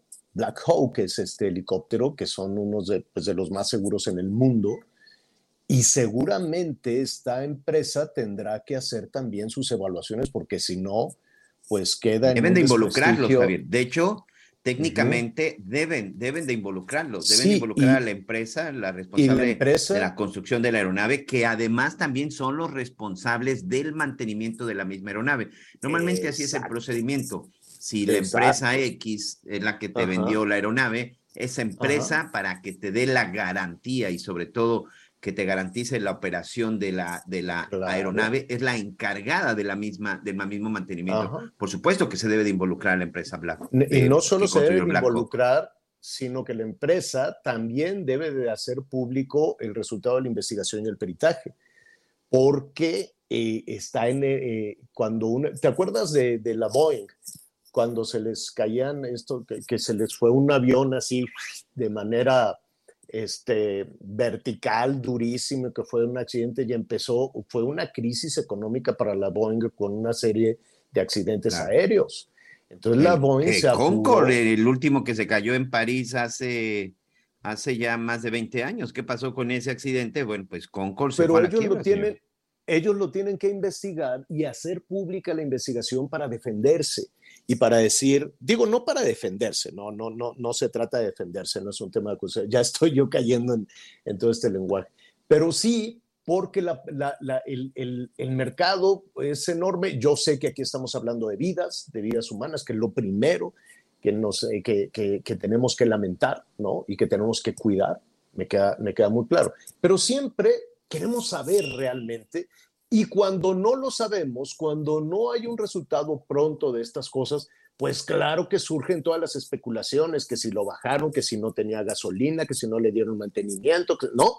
Entonces, mientras más se tarden en dar un resultado de los peritajes, pues van a seguir vivas las especulaciones, con, con mucha dificultad, desde luego, pues un Oye, y si no, ahí está el caso del matrimonio Moreno Valle, de la gobernadora y del senador, que el 24 de diciembre, cuando se cae, se cae precisamente la nueva en la que viajan, hasta el día de hoy se sigue especulando realmente qué fue lo que sucedió. Claro, claro. Entonces, por eso la empresa fabricante del Black Hawk seguramente en algún punto va a decir pasó esto, esto y esto otro. Lo más lamentable es la pérdida de vidas, desde luego, y cuando se trata de los peritajes es para evitar que ese tipo de situaciones suceda de nueva cuenta, ¿no? Pero en este, si, si es una, una, digamos que una ruta distinta a la que pueda dar la fiscalía, ¿no? No vaya a suceder como lo que dijo la Fiscalía Electoral también que dio este carpetazo y se queda, no con ese carpetazo se acaban las especulaciones. ¿eh? Ahí, ahí, siempre, ahí siempre siguen. Bueno, muy bien, eso es lo que está sucediendo en este, en este momento. Lamentable, desde luego, va nuestra solidaridad con la Marina, que hacen un, un trabajo enorme, ¿no? Eh, y, y lamentable por donde usted lo quiera ver, el fallecimiento de este, de este equipo de marinos especializados en estas, en estas tareas que se les eh, encomendaron.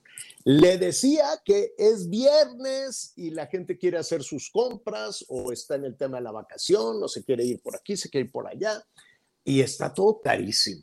Hoy el INEGI decía, bueno, pues es que la, la inflación ya es de 8.16%. Ese es el promedio altísimo, por donde usted lo quiera ver, eh, altísimo en una canasta, en una canasta básica. Pero la verdad es que hay muchos otros este, eh, productos que han subido más. Nos decían nuestros amigos en la frontera, a ver, vengan aquí a Tijuana, tenemos un incremento de casi 100% en el tema del huevo. Imagínese, imagínese este, eh, en, en, diferentes partes, en diferentes partes del país, ¿no? Hay muchos incrementos. Bueno, eh, si usted va a un restaurante, pues a lo mejor le cargan en la cuenta todo la cadena de, abastecimiento, ¿no? Porque el restaurantero dice, pues es que a mí ya me subió la harina, me cobran más caro el pan, me cobran más caro el pescado, este, de las bebidas alcohólicas que quiere que le diga, ¿no? Entre extorsiones y cosas por el estilo, pues todo se carga al final de cuentas en el consumidor. ¿Qué es lo que sucede con la, con la tienda de abarrotes? ¿Qué es lo que pasa este, ahí? También eh, le vamos a cargar todo al consumidor. ¿Ha bajado? ¿Han dejado de comprar? yo le agradezco, hemos dejado de comprar las familias mexicanas, este, cuál ha sido nuestro comportamiento ante esta carestía. Cuauhtémoc Rivera es el presidente de la Alianza Nacional de Pequeños Comerciantes, la ANPEC, y siempre atiende nuestros llamados, cosa que le agradecemos muchísimo. ¿Cómo estás, Cuauhtémoc? Eh, saludarte, Javier, a ti y a tu auditorio, y bueno, el agradecido, los agradecidos somos nosotros porque nos toman en cuenta. Muchas gracias, muy buenas tardes. Oye, es que ustedes son la cara más cercana, desde luego, a las familias mexicanas. Yo sé que hay almacenes, que está el súper, que están muchas eh, situaciones, muchas tiendas, pero pues en donde vamos y compramos es con ustedes. Bien lo dices, el canal de abasto tradicional en el país, Javier, es el más amplio y extenso e intenso que hay en todo el territorio. Hay un millón doscientos mil puntos de venta, por mucho, es el canal más extenso. Ahora bien, también lo que decías que acaba de anunciar INEGI, que nada más viene a confirmar nuestra conversación que hemos llevado a lo largo del tiempo con, contigo, Javier, este, en el sentido de que el tema de la inflación es un tema que llegó para quedarse, que nos va a estar flagelando a la economía familiar durante más tiempo de lo que se había pensado o pronosticado. Ya estamos ahora en prácticamente llegando a agosto, a mitad de año un poquito adelante y ya la inflación está en general en 8.16, pero quería observarte, aquí auditorio, que en los productos agropecuarios, que son los alimentos de mayor consumo intensivo, está la inflación en 16.76, es decir, al doble prácticamente de lo que está la inflación de la canasta general. Esto quiere decir que todo lo que son los productos, los alimentos que consumimos las familias día a día, como es la cebolla, la papa, el huevo, la naranja, el frijol, el trigo, todo está con un incremento verdaderamente desbordado. Este, ¿Qué es lo que están resintiendo las amas de casa con mucha fuerza? Ayúdame, ayúdame, ayúdame, Cuauhtémoc, a hacer un comparativo este, con el año pasado y es más, yo me iría por ahí de, del 19, ¿no? En, en este prepandemia, que ustedes la pasaron muy mal, ¿no? Pues porque con el confinamiento y que cierren, yo recuerdo que, que, que algunos de tus agremiados querían abrir la tiendita y ante el desconocimiento, bueno, se les iba la policía encima, fue una cosa terrible. Comparado con el 19 y con el 20, o, olvidémonos del 19, con el 20 y con el 21, Em, ¿han bajado sus ventas? Sí, sí, sí, totalmente, Javier. Han bajado las ventas porque los consumidores mayoritarios del país, eh, o sea, la mayoría de los consumidores, han bajado la calidad de los artículos que compran, es decir, tienen menos poder adquisitivo, compran, eh, buscan comprar lo más que pueden con el poco eh, poder que tienen de compra y el ticket mensual de los pequeños comerciantes también se ve reducido. Nosotros cree, eh, en este, en lo que va de la pandemia, el pequeño comercio ha dejado de vender un 30% de lo que vendía previo a la pandemia. Ese tamaño es. Y, por ejemplo, antes de pandemia, un, pequeño comercio medianamente establecido, ya de 10, 15 años de tradición, ya puesto, pues bien puesto, tenía buscaba tener el pequeño comerciante una utilidad entre 8 y 10 mil pesos al mes. Para ganar eso tenía que vender entre 30 y 35 mil pesos mensuales. Hoy día están se está vendiendo en, en, un mes lo que antes se vendía en tres semanas. Se, se cayó la venta una semana. O sea, las ventas han caído el equivalente a una, a una semana de venta. Por eso te digo que ¿qué utilidad, ha, caído ¿qué, 30. ¿Qué utilidad tiene más o menos un mini super, una tienda de abarrote bien surtida, confiable, ya conocida, conocida por, por las familias, por los consumidores, más o menos en promedio, yo sé que eh, hay variaciones en, el país, pero este, en promedio, ¿qué utilidad puede tener un esfuerzo enorme de, ese tamaño? Este tipo de tiendas que por lo regular debo de observar, también tiene venta de cerveza, este, deben de tener una una utilidad no menor de 10 mil a 12 mil pesos al mes. y, Pero un, abarrote en promedio sin venta de cerveza, con la misma tradición, debe estar con una utilidad promedio al mes de 7.500 pesos, 8.000 pesos. 7 mil, 8 mil pesos. ¿Y cuánto tenía de utilidad el mes pasado o prepandemia? Digo, no el mes pasado, perdón. Prepa- ah, prepandemia prepandemia. buscaban ganar entre 8 y 10 mil pesos. Y lo que se trabajaba para ganar 8 o 10 mil pesos, el equivalente a lo que buscaba ganar en, aquellos, en aquel momento un chofer de Uber, este, tenía que trabajar un promedio de 12 horas. Hoy día, para ganar lo que se gana, que también debo observarlo, se ha incrementado la jornada laboral en 4 horas promedio. Entonces tiene que trabajar 16 horas. No, bueno, no, el panorama no, no está bien. que ¿Se han modificado los hábitos de consumo? Quiero suponer. Lo que tú nos decías, ¿no? ¿Qué, qué, qué dejamos de consumir y qué estamos consumiendo? Bueno, se ha dejado de consumir por, por obligación, por falta de, por falta de posibilidad de compra, eh, las- la proteína eh, cárnica, tanto de res como de pollo, como de cerdo, como de mar. Porque estas, las carnes, pues, se han encarecido de una manera impresionante, muy fuerte. El pollo, la pechuga de pollo, eh, el bistec, eh, el puerco, la chuleta de puerco, todo lo que la gente promedio se consumía previo, hoy día prácticamente se les está diciendo adiós. La gente se había refugiado, Javier, en el huevo, pues resulta Ujú. que el huevo, pum, también están resintiendo terrible Sí, incremento. sí. Ahorita No, hay lugares en el país que están en 50. ¿Mande? sí, nos, rep- nos rep- adelante, adelante. Lugares en el país que No, tienen no. cuánto? es, si está el kilo de huevo está en 55 pesos. O sea, ahorita un, lo que le llaman un cartón, bien, que tiene 30 huevos, que son 2 kilos promedio, está en 108, 110 pesos. Está, es un incremento el que tuvo el huevo, pero demencial, de verdad. Este, Y la gente, pues no, se está refugiando ahora en qué? Se había venido a consumir papas y zanahoria y todo esto, ahora resulta que los tubérculos también subieron de precio de una manera impresionante. Y ahorita te puedo decir que es más fácil en nuestra conversación, y yo creo que las amas de casa nos van a consentir en, en el auditorio.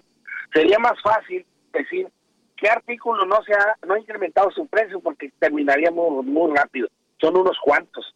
La gran mayoría, la inmensa mayoría de los alimentos en el país tienen un incremento muy impresionante, muy significativo. Oye, ¿qué van, a- ¿qué van a hacer con esto? Porque, pues yo, a, a mí me queda claro que, pues que a ustedes, los, los proveedores, pues no, ¿qué tanto puedes discutir con un proveedor? ¿Y qué tanto puedes este, discutir con tu cliente? Quedas ahí en medio atorado. Claro, acaba de pasarnos con el tema del pan. El pan en la última década, Javier, no para darnos una idea, en la última década ha incrementado su precio un 100%. Y en la pandemia, en lo que da la pandemia, lleva un, un incremento de no menos del 30 y tantos por ciento. Acaba de haber un aumento muy importante. Y la gente por lo reciente, obviamente no lo ve bien, no le gusta, pero son cosas que están pasando. ¿Qué podemos ver más que reflejar lo que está ocurriendo en el mercado y la gente pues protestar o sentirse incómoda porque no haya cómo hacerle para llevar lo que su familia requiere para su manutención, para su alimentación. Entonces, ¿qué están haciendo? Comprando artículos a granel, artículos genéricos, sin marca, de productos artesanales y cancelando consumos, cancelando consumos. Eh, subió la leche, subió el huevo, subió el pan, subió los productos agrícolas, su- subió las carnes. No hay para dónde hacerse, la verdad, y, y están buscando pues las mejores alternativas que tengan a la mano. Eh, eh, finalmente, eh, ¿qué, qué sugieres? ¿Qué le dirías tú a tu clientela? Porque finalmente Pues uno- la tienes que cuidar, no vas a cerrar. Sí, claro, claro. Y, y es, es bueno lo que dices, Javier. Eh, Uno, lo primero es decirles responsablemente por lo que nosotros nos dedicamos a estar estudiando el mercado y prospectando las cosas, decirles que lamentablemente todo lo que nosotros podemos indagar, saber y entender a nuestro entendimiento es que esto va a durar lo que resta de este año y muy probablemente lo, el otro. Segundo, ante esa situación inflacionaria, tenemos que dedicarle más tiempo, el más tiempo que podamos a la hora de ir a comprar el fin de semana, hay que dedicarle más, más horas al asunto para buscar precios, expulgar. Y dos, tener una mejor administración de consumo en el hogar. No, no, no, no va a haber otra. ¿eh? Exacto. Mira, eh, permítenos un minutito, Cuauhtémoc. Este, tenemos que hacer una pausita y, te, eh, y, y, concluimos el tema. ¿Cómo no? Gracias, gracias.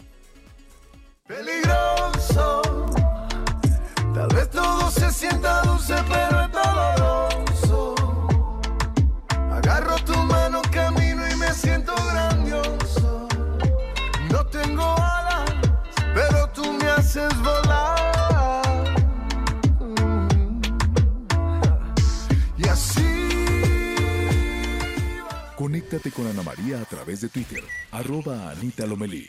Sigue con nosotros. Volvemos con más noticias. Antes que los demás. Heraldo Radio, con la H que sí suena y ahora también se escucha. Todavía hay más información. Continuamos. Este rolón me llega al corazón. Ay, pues para que te llegue el rolón o aerosol, 3x2 en todos los desodorantes, shampoos, acondicionadores, talcos y cremas corporales o faciales. Sí, 3x2. Con Julio, lo regalado te llega. Solo en Soriana. A julio 25. Aplican restricciones.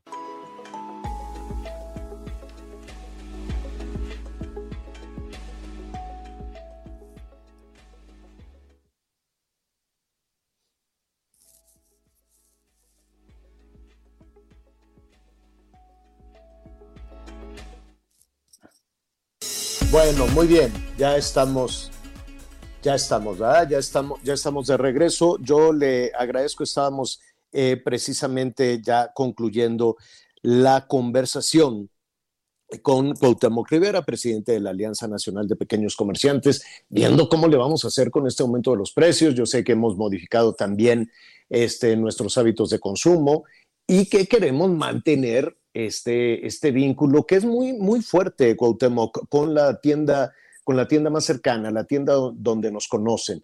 Y tú nos decías que, que bueno, pues hay que aprender, ¿no? A, a economizar, a revisar la, la economía familiar, pero...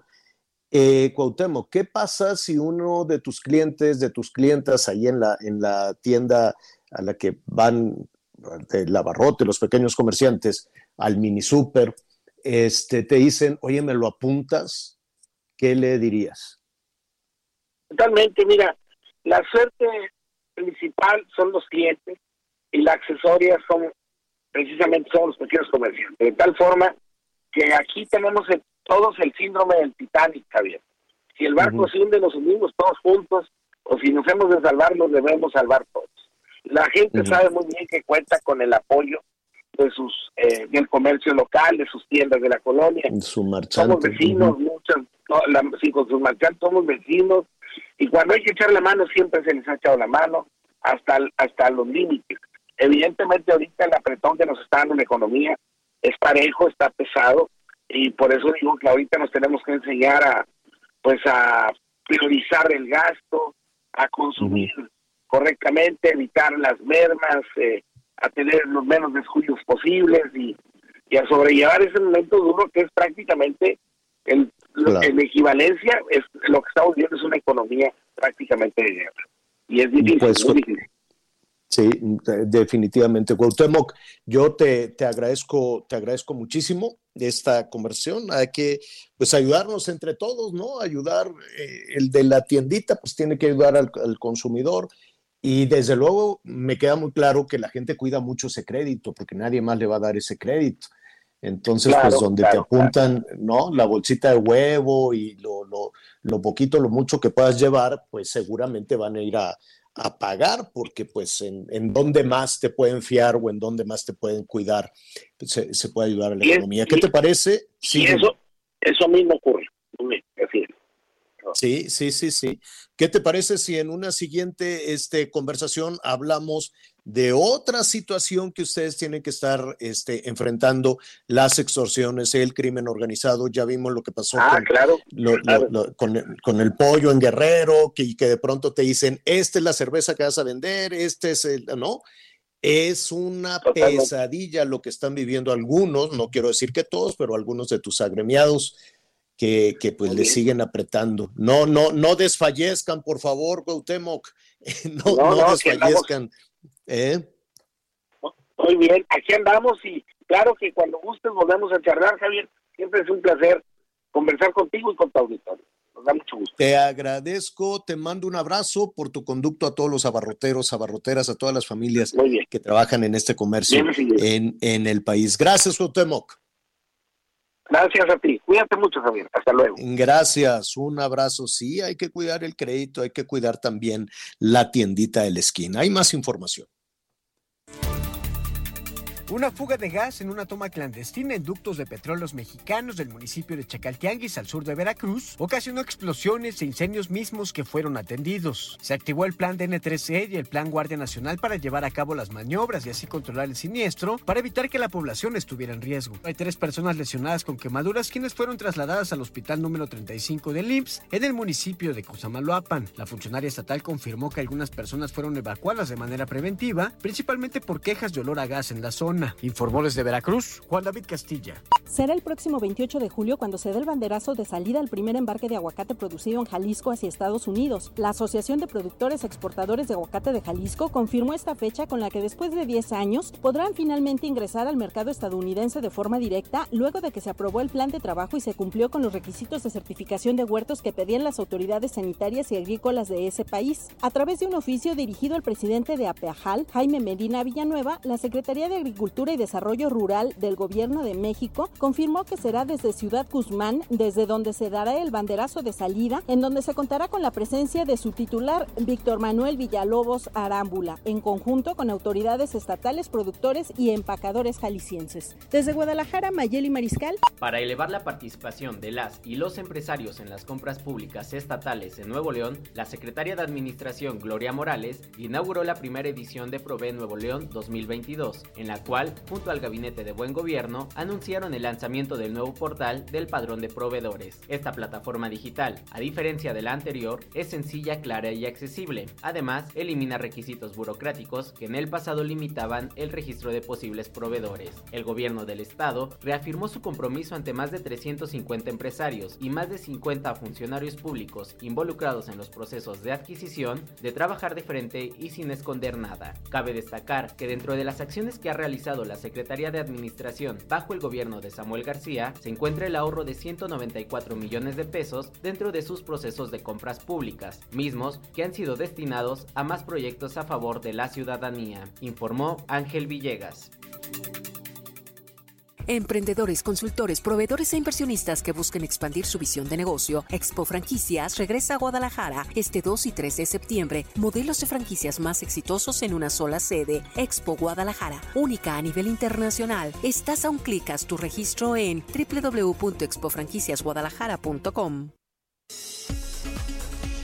Bueno, en medio de tanta, de tanta cosa, vamos a darnos un respiro. Válgame, qué rápido se va el tiempo. Ya estamos en la recta final, Miguelón. Vamos a darnos un respiro y vamos a darnos un gusto este fin de semana. ¿Qué tal? Unos, este, ¿cómo se llama? Chiles en nogada. Sí, eh, que son mucho, bueno, la tradición poblana, un poquito en el centro del país, nuestros amigos que nos escuchan en, en, el norte, en el sur sureste, pues tal vez no estén tan familiarizados con, con el tema, a pesar de que es un, un, platillo, un platillo este, pues tradicional, estamos hablando del siglo XVIII, siglo XIX, es cuando eh, se le atribuye ¿no? a, estas, a estas religiosas en Puebla, pero este, pues ya está la temporada de chiles en nogada justo en Puebla. Pues vamos a Puebla. Vamos a ver, este, vamos a platicar en este eh, momento para hablar de, de cómo se están organizando para esta temporada con Carlos Asomosa. Lo dije bien, Carlos. Carlos Asomosa, presidente de la delegación de la Cámara de la Industria de Restaurantes y Alimentos condimentados. Ah, qué largo está esto, Carlos, la Canirac. ¿Cómo estás? Buenas, tardes. Buenas, buenas tardes, Javier. Buenas tardes a todos tus radioescuchas. Sí, efectivamente, está un poco largo, pero llamémosle Canirac. Hagámoslo así. Oye, pues hay que aprovechar todas las, todas las ventanas de oportunidad y para Puebla, pues que el que se abra la temporada de chiles es, es, es, un, es, una, es un, una gran oportunidad, ¿no? Así es, Javier. Pues mira, para los poblanos y las poblanas, esta temporada es nuestra segunda Navidad. Para nosotros es la temporada más esperada después de la Navidad. En verdad que nosotros tratamos de seguir al pie de la letra todas las tradiciones. Somos una somos un pueblo muy muy acostumbrado a seguir todas nuestras tradiciones y, y seguir con las costumbres. Y la verdad, como desde hace más de 200 años, exactamente 201 años, pues hemos tratado de seguir con esta tradición de los famosos chiles en nogada, el platillo más emblemático de la gastronomía.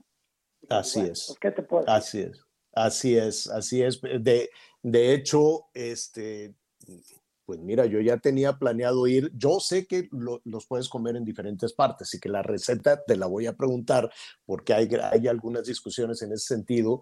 Mira, yo los he comido en, en Puebla capital, que son deliciosos y que tienes una oferta gastronómica eh, impresionante, ¿no? Cada día se esmeran más, cada día hay unas este, propuestas eh, gastronómicas muy generosas, muy buenas, pero también fui a Calpan y la pasé muy bien.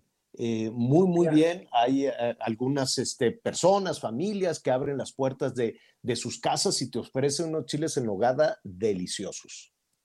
Claro, bueno, sí, mira, no hay que olvidar que la receta original se elaboró aquí, las madres, las monjas agustinas del convento de Santa Mónica fueron las que lo hicieron.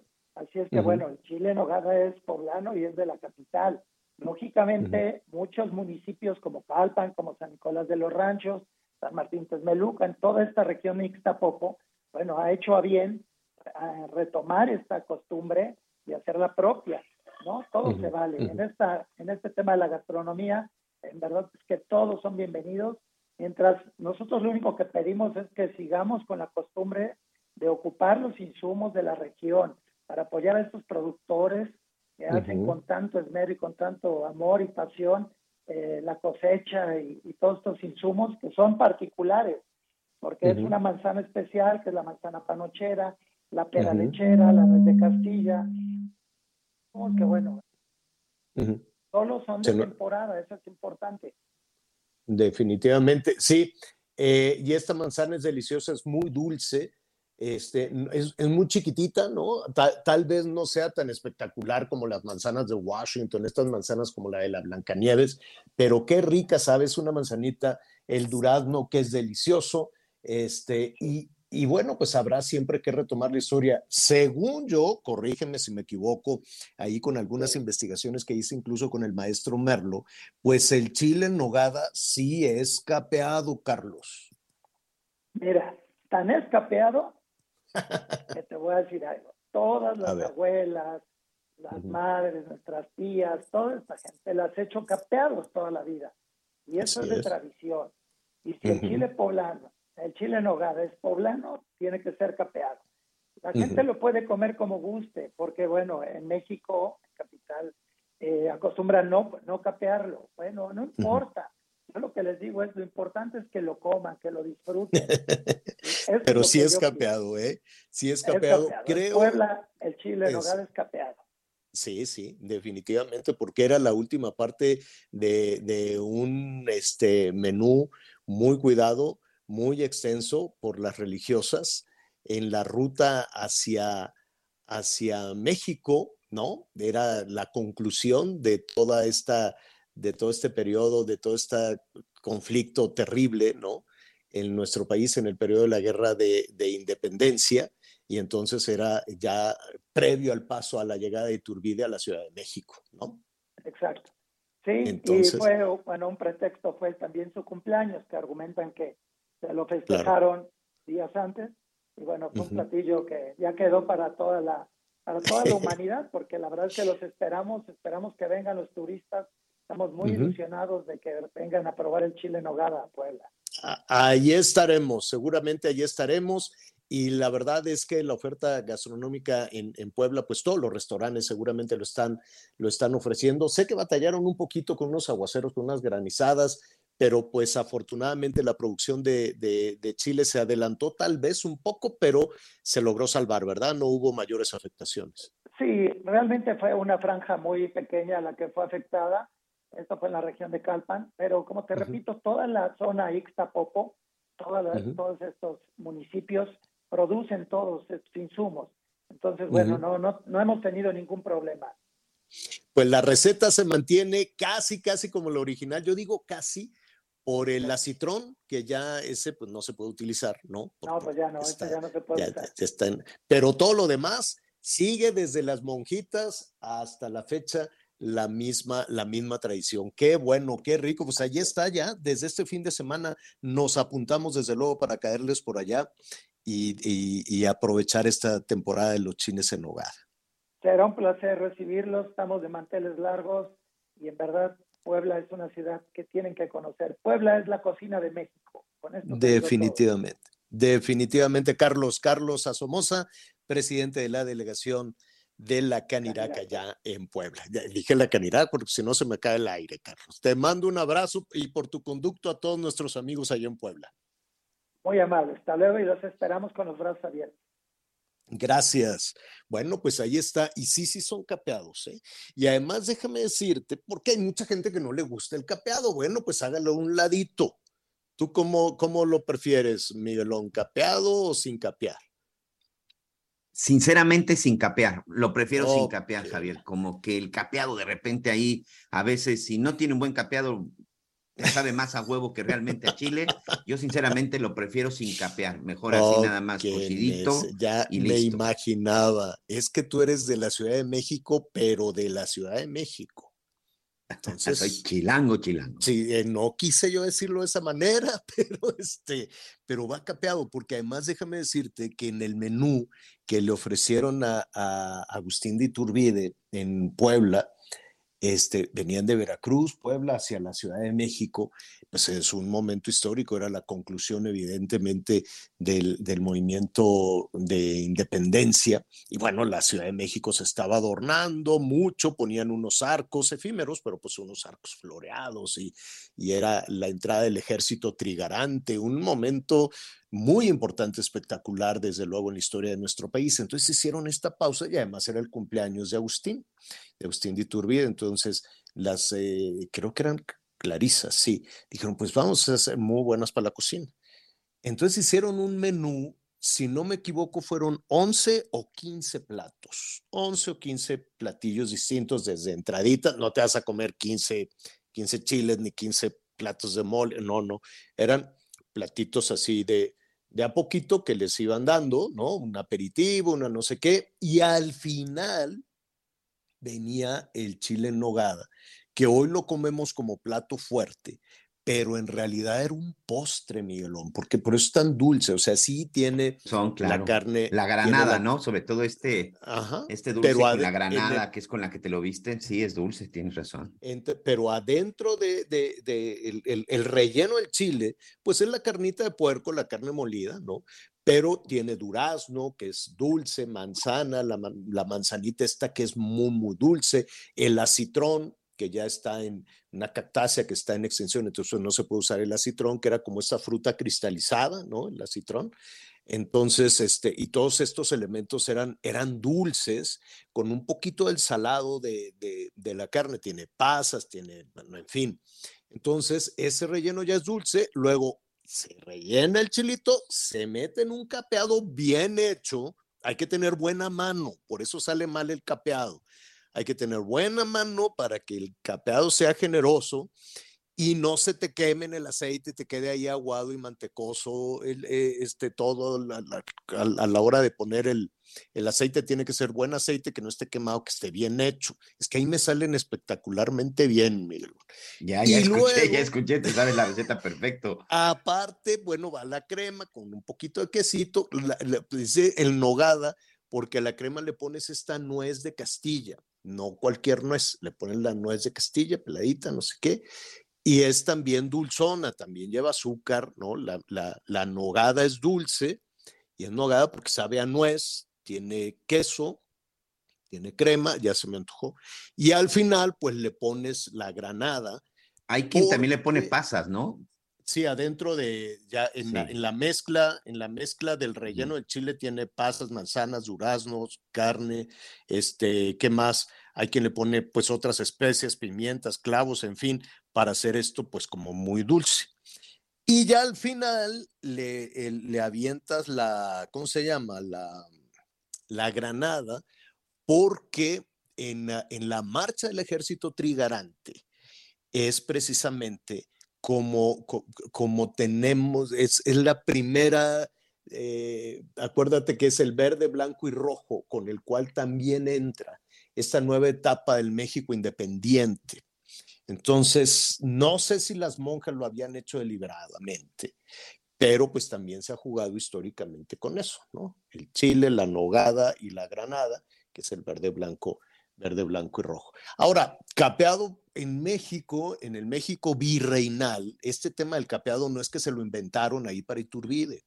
En el México virreinal, y ya, hasta luego les cuento más, en el México virreinal, pues el, el, eh, México era muy rico, ¿no? Y se sentían, bueno, entonces allá en la península los españoles decían, ay, estos, este, ¿cómo se llama? Se creen mucho los de allá de México, no sé qué, y se tienen tanto y elaboran tanto las cosas que las envuelven, envuelven la comida, ¿no? Era casi como envolver en oro la comida.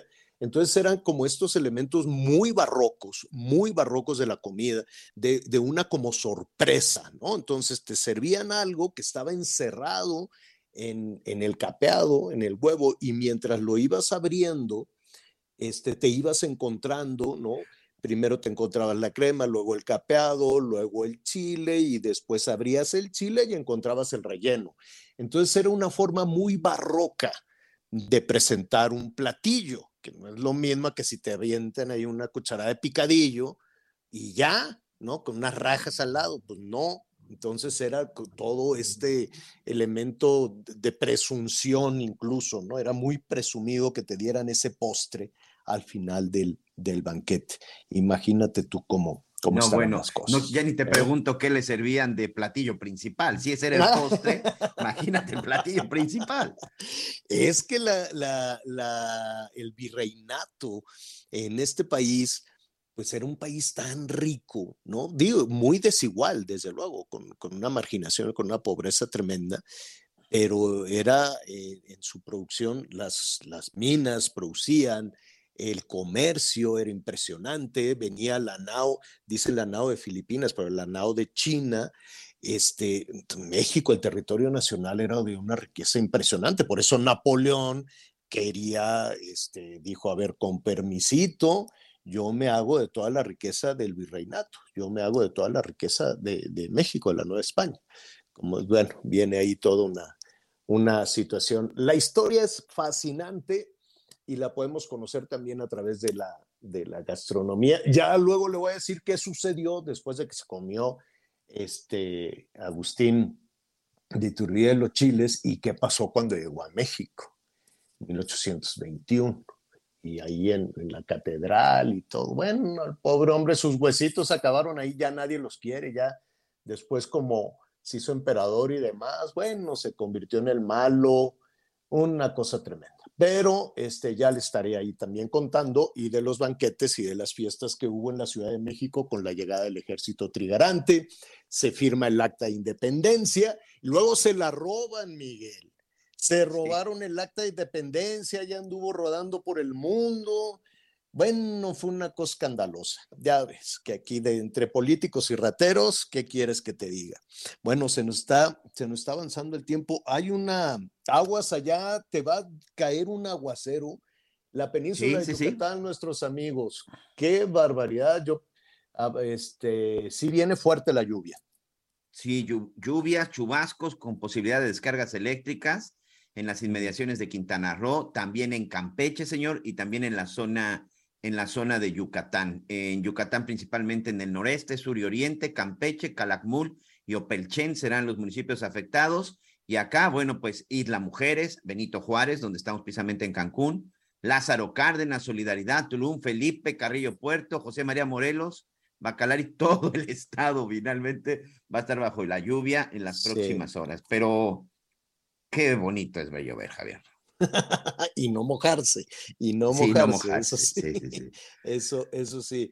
Oiga, pues cuídese mucho, además con las altas temperaturas, nuestros amigos allá en el norte, no, no, no va a llover, va a seguir el calor, van a seguir altísimas las temperaturas, la canícula. Mucho cuidado hoy que es el Día Internacional de- de- de- del Cerebro, ya que iniciamos hablando de los cuidados, el calor le pega al primer órgano que, que- que empieza a fallar, es, es el cerebro, ¿no? El cerebro con, la, con, con el calor, con la A deshidratación. tomar y mucha agua para que viene funcione sin problema, ¿no? Sí, nada más que si te da el golpe de calor, vete despacito con el agua, Miguel. Sí, si sí, a, sí, a- a los adultos mayores o a los niños o incluso a las mascotas tengan mucho cuidado con eso, mejor trapitos fríos, póngase en algo fresquecito. Ya nos vamos, ya la guitarrita, qué barbaridad. Miguel Aquino, muchas gracias. Señor, buen fin de semana, buen provecho. Nos escuchamos el lunes. Anita Lomelí ya nos acompañará la próxima semana. Yo lo espero a las diez y media de la noche con las noticias en hechos. Mientras tanto, lo invito a que siga con nosotros en el Heraldo Radio. Hoy salí en el viejo Mustang que tanto te gusta. Gracias por acompañarnos en Las Noticias con Javier Alatorre. Ahora sí ya estás muy bien informado.